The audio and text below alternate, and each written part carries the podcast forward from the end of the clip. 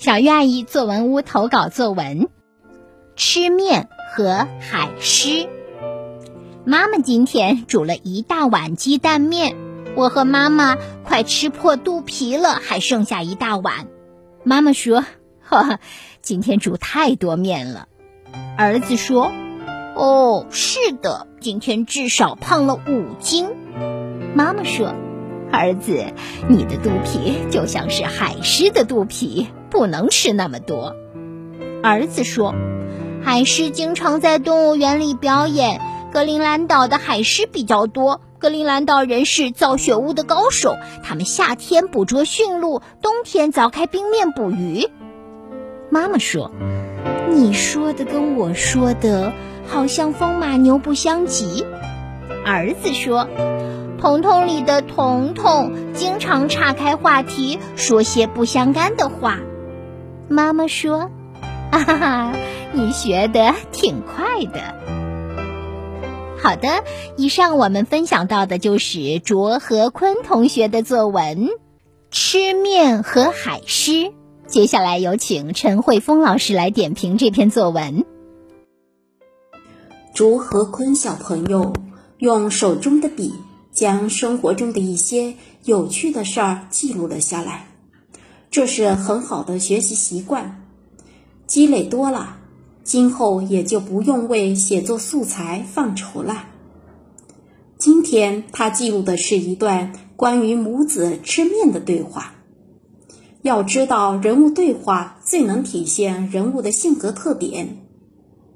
透过人物对话，我们就能看到一个个鲜活的人物形象。读着这短短一段对话。我们看到了一个可爱的小朋友，何周坤小朋友用分段的形式记录这次母子之间的对话。关于人物对话分段写，好处可多啦。其中最主要的一点就是文章清晰，让读者一下子就明白是谁说的。写人物对话。我们常常在人物说话内容前先写“某某说”，用来提示这句话是谁说的、怎么说的。这“某某说”就叫做提示语。如何写好提示语，让对话精彩起来呢？陈老师教给大家三个小妙招。妙招一：说字要变声。同学们写人物对话时。我们总会写“你说”“我说”“他说”，其实我们可以根据说话人当时的语气、心情等，准确的给“说”字进行变声。比如打圆场，接过话茬儿，回了一句“七嘴八舌”。妙招二：提示位置要变化。其实提示语在对话中的位置是有变化的。有的提示在前面，有的提示在中间，有的提示在后面。这样一变化，对话就显得不那么呆板了。妙招三：提示写精彩。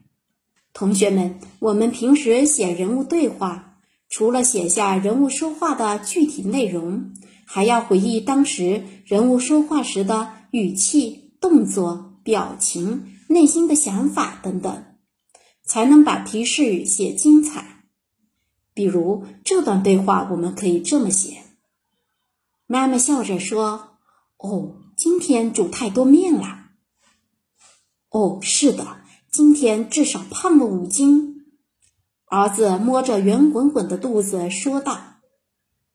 同学们，今天的三个小妙招，你们学会了吗？要是学会了，就赶紧实践起来吧。